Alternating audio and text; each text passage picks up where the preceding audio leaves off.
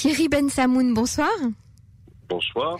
Alors, maître Thierry Ben Samoun, vous êtes avocat, fiscaliste en France, plus précisément dans la ville de Marseille, euh, et vous êtes tout à fait à la pointe de euh, la fiscalité entre la France et Israël, et c'est ce pourquoi euh, je tenais absolument à vous faire intervenir sur nos ondes, parce qu'il y a, eh bien, on va dire, un, un, renforcement de la de la lutte contre la fraude fiscale internationale, et il y a une surveillance des réseaux sociaux, il y a, on le sait, et puis il y a un échange d'informations maintenant entre la France et, Israël. Et vous avez, euh, euh, dans divers articles, euh, fait un appel justement à la vigilance, justement sur ces contrôles.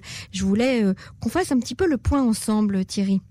Alors, pour en dire un peu plus, pourquoi cette année j'ai été amené à rédiger un article concernant eh bien, la détention de comptes à l'étranger et la déclaration de comptes à l'étranger, puisque depuis 2017 euh, et entré en vigueur en 2018, la France ainsi que 95 pays au total, dont 50 l'appliquent depuis 2018 et dont Israël, a signé un accord international on l'appelle OCDE, mais l'accord s'appelle AIEO.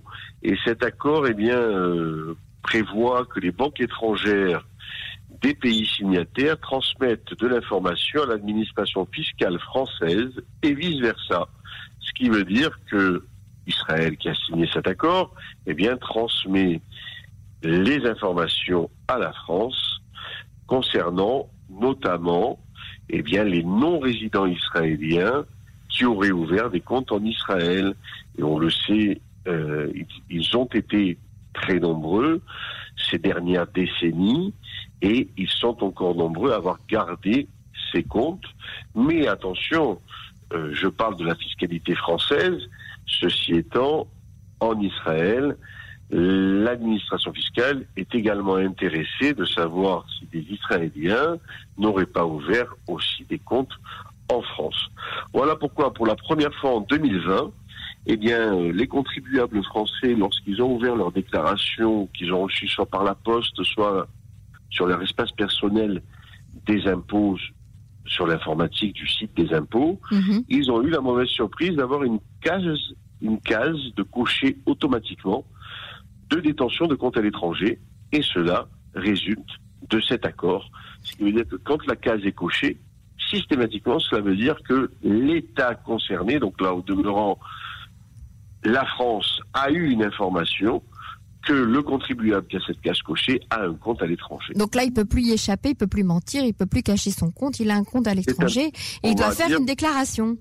Exactement. On va dire, il peut, il peut peut-être contester la chose parce que il arrive que les fichiers ne soient pas à jour ou que certains comptes soient totalement inactifs et donc que le contribuable ou le détenteur du compte ou les deux d'ailleurs euh, ait pu penser que le compte avait été clôturé, donc euh, auquel mhm. cas il aura à le démontrer. Mais en effet, le, du moment que cette case est cochée, c'est qu'il y a une information dans euh, l'échange d'informations. Alors, vous venez de le dire, euh, euh, Thierry, euh, si le compte n'est plus actif, par exemple, eh bien, les impôts le voient. Je veux dire, ils voient bien qu'il n'y a pas d'argent sur le compte. Les impôts ne voient rien. Ah, ils n'accèdent pas au compte, comme en Israël. Il faut préciser à vos auditeurs que la révélation, c'est-à-dire la déclaration d'un compte à l'étranger, se fait sur un imprimé, un formulaire spécial, mais sur ce formulaire ne figure que le numéro de compte, la date d'ouverture, la banque, mais absolument pas le montant des actifs qui euh, sont détenus sur ce compte.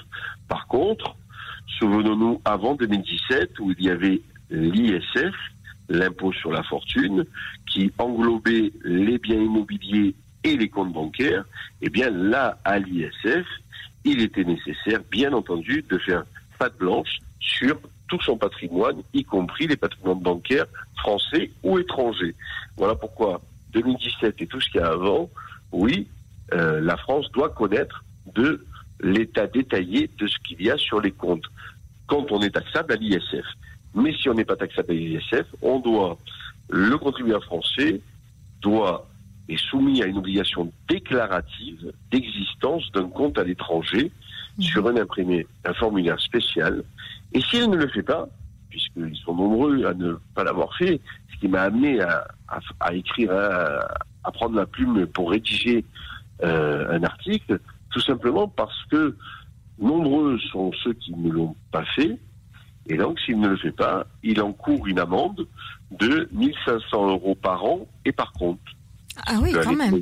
Surtout quand le compte, si le compte ne fonctionne pas en plus, alors euh, d'autant oui, plus. sur une prescription élargie de 6 ans au lieu d'une prescription normale de 3 ans. Donc ça peut aller très vite. Mhm. Alors euh, Thierry, euh, vous, vous disiez tout à l'heure que c'était valable dans les deux sens. Ça veut dire que les Israéliens euh, qui possèdent un compte en France, eh bien, doivent aussi le déclarer. Bon, ceci dit, on, nous fait signer des papiers ici en Israël à la banque pour certifier qu'on n'a pas d'autres comptes à l'étranger, etc. Mais on peut toujours. maintenant, ça va plus loin puisqu'en fait, les autorités fiscales ont accès à ces informations aujourd'hui. Et puis, vous avez écrit un article également sur la surveillance des réseaux sociaux euh, par Bercy, donc par euh, les services euh, des impôts français. Il, recherche vraiment des photos de, pour savoir si on a voyagé, si on, a, on se présente devant une piscine ou devant une voiture de luxe. Alors, alors là, on change de sujet. L'exploitation des réseaux sociaux par Bercy euh, est principalement vouée à détecter des activités qu'on appelle des activités occultes, des activités non déclarées. Mhm. C'est la raison principale de ce texte, et pas que du texte, puisque Bercy s'est doté, donc le ministère des Finances français s'est doté d'appareils de tri sélectif, d'algorithmes puissants, euh, puisque vous imaginez bien qu'on ne va pas regarder euh, chaque contribuable un par un, donc, euh, ce qui veut dire que le ministère, lui, s'est doté d'un outil informatique mhm. et euh, son objectif, c'est de lutter contre la fraude fiscale, mais principalement dans ce cadre-là, de lutter contre les activités dites occultes, non déclarées. Ensuite, rien n'empêche le ministère des Finances, au travers eh bien, ce, ce tamis, si je puis m'exprimer ainsi, eh bien, de, de glaner d'autres informations et de les exploiter puisque nous sommes euh, ici dans un cas limite avec la liberté individuelle de chacun, euh, puisque les comptes Facebook ou autres Instagram euh, sont voués à, aux personnes privées, à la vie privée, et on est à la limite de l'atteinte grave à la vie privée. la liberté, oui. Ceci étant, comme vous le savez, Emmanuel, euh, la vie privée, la liberté individuelle n'a de limite que quand elle... La limite de tout cela, c'est lorsque on en, on entache et on fait défaut au bien commun et l'impôt est considéré comme un bien commun. Oui, c'est ça. En fait, il faut, on reste libre dans le cadre de la loi, quoi. voilà, exactement. Et heureusement, puisque la liberté à l'excès, n'oublions pas que ça, ça débouche sur l'anarchie. Alors, je euh, voulais quand même vous poser une petite question qui nous qui nous turlupine ici en Israël. C'est c'est euh, à savoir que bon, on, on sait qu'on a eu beaucoup de dossiers un petit peu difficiles et même euh, très gênants, en tout cas en matière fiscale et en matière de de d'escroquerie, euh, des dossiers de franco-israéliens. Est-ce que Bercy porte un regard particulier sur sur les Français qui habitent en Israël? On sait qu'au consulat de, de Tel Aviv, il y a maintenant un service euh, de, de, on va dire de surveillance euh, fiscale euh, pour les résidents francophones en Israël. Quelle est l'ambiance par rapport à, Alors, ce que je peux vous dire, c'est que dans chaque ambassade de pays démocratiques, mhm. la France a un représentant fiscal. Donc, Israël n'est pas une exception. Mhm.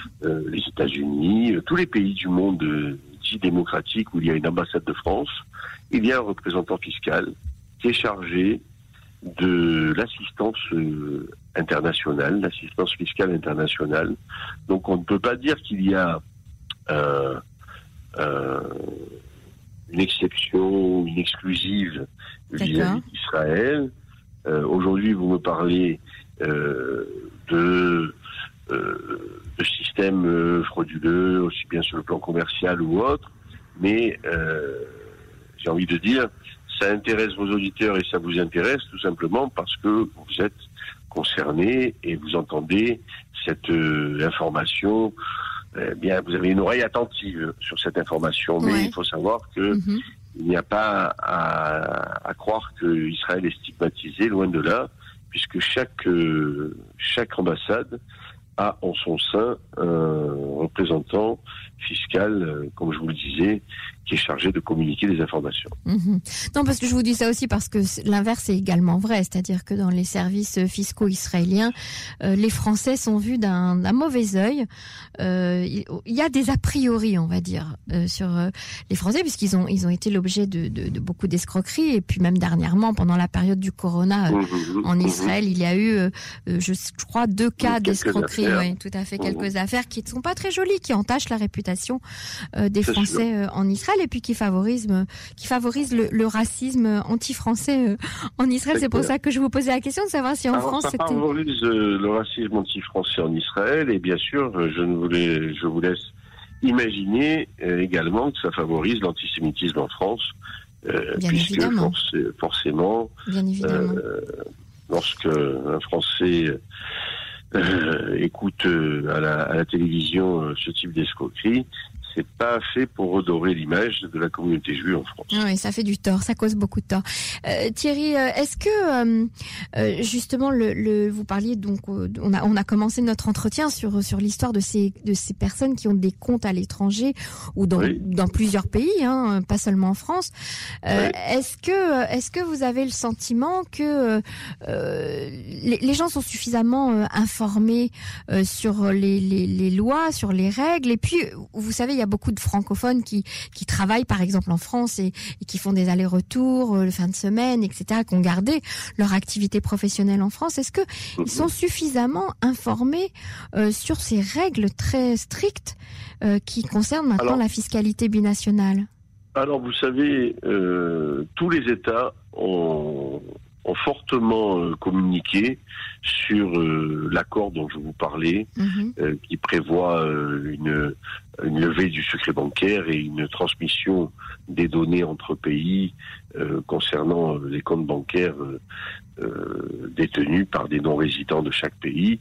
Et là, je, je dirais que il y a peu de personnes et je suis certain parmi nos auditeurs, il y en a peu qui ne savent pas qu'ils sont une obligation euh, de déclarer, mais ce qui ne veut pas dire, je le répète, hein, ce qui ne signifie pas d'être taxé puisqu'on peut déclarer ses comptes à l'étranger, et de façon, on a le droit, d'ailleurs c'est un droit d'avoir un compte à l'étranger, mhm. mais tout simplement, euh, pourquoi est-ce qu'il y a en France l'obligation de remplir un formulaire spécifique?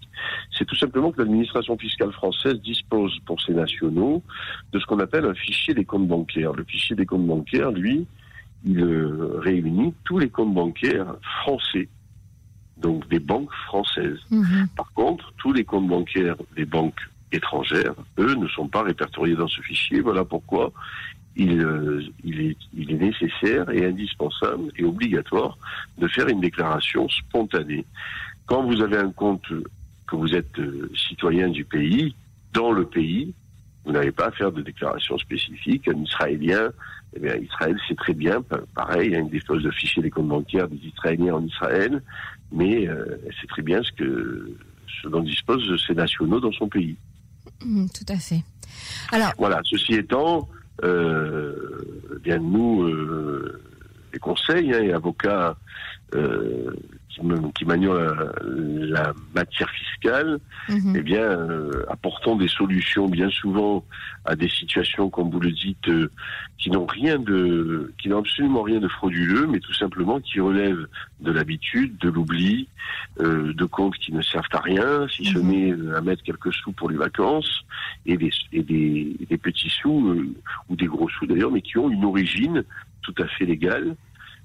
mais où pendant des années, il n'y avait là, par contre, aucune euh, révélation ni aucune communication entre États. Et donc là, euh, les habitudes ont perduré. Il y a même des cas parmi mes clients euh, de personnes qui ont hérité de comptes de parents, hein, aujourd'hui décédés. Donc là, c'est la même chose. puisque lorsqu'on hérite de comptes à l'étranger, on doit en faire la déclaration à la France. D'accord.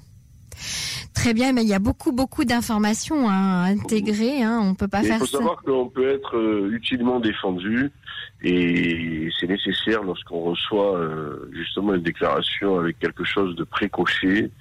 Euh, de faire appel à un professionnel parce que j'ai envie de dire les conséquences peuvent être importantes de les conséquences d'une erreur ou d'une omission volontaire ou de croire que bon ben c'est pas très grave ça peut être important dans le sens où on peut faire l'objet eh d'un contrôle de l'administration qui, vient, qui viendrait voir pourquoi est-ce que la personne n'a pas déclaré.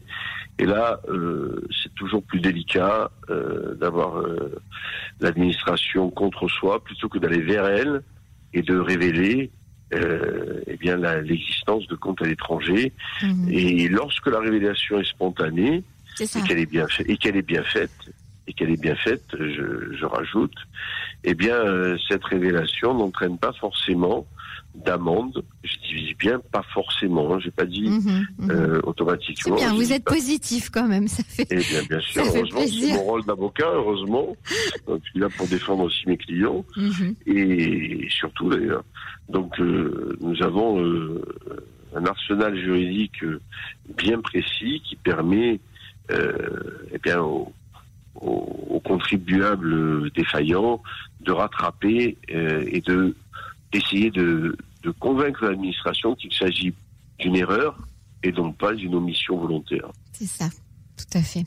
Thierry Bensemoun, je vous remercie beaucoup euh, pour toutes ces explications. On aura certainement l'occasion de reparler ensemble de fiscalité franco-israélienne parce que c'est un vaste sujet et cela concerne tous nos concitoyens euh, franco-israéliens, euh, mhm. en tout cas ceux qui ont encore des, liens avec la France. et, ils sont nombreux. Et ils, sont, nombreux, très nombreux. Et puis, bien que bien sûr. il y a encore beaucoup de de, de, business entre la France et Israël, et que beaucoup de d'Avia Boeing euh, ont lieu chaque année et, et qu'il est euh, indispensable pour euh, ces contribuables binationaux bien souvent et résidents fiscaux israéliens mhm. ou résidents fiscaux français mais qui vivent en Israël une partie de leur temps, etc. Donc d'être d'être correctement défendus pour ne pas eh bien, se retrouver avec un contrôle fiscal ou un redressement euh, injustifié, qu'ensuite il faudrait faire appel nécessairement à un professionnel. Ça. Il est toujours plus facile d'éviter de faire un nœud plutôt que de défaire le nœud. En tout cas, nous, notre mission, c'est d'informer, donc c'est très important euh, de le faire avec des, professionnels comme vous. Merci beaucoup. À, bientôt. au revoir. À très bientôt. Au revoir.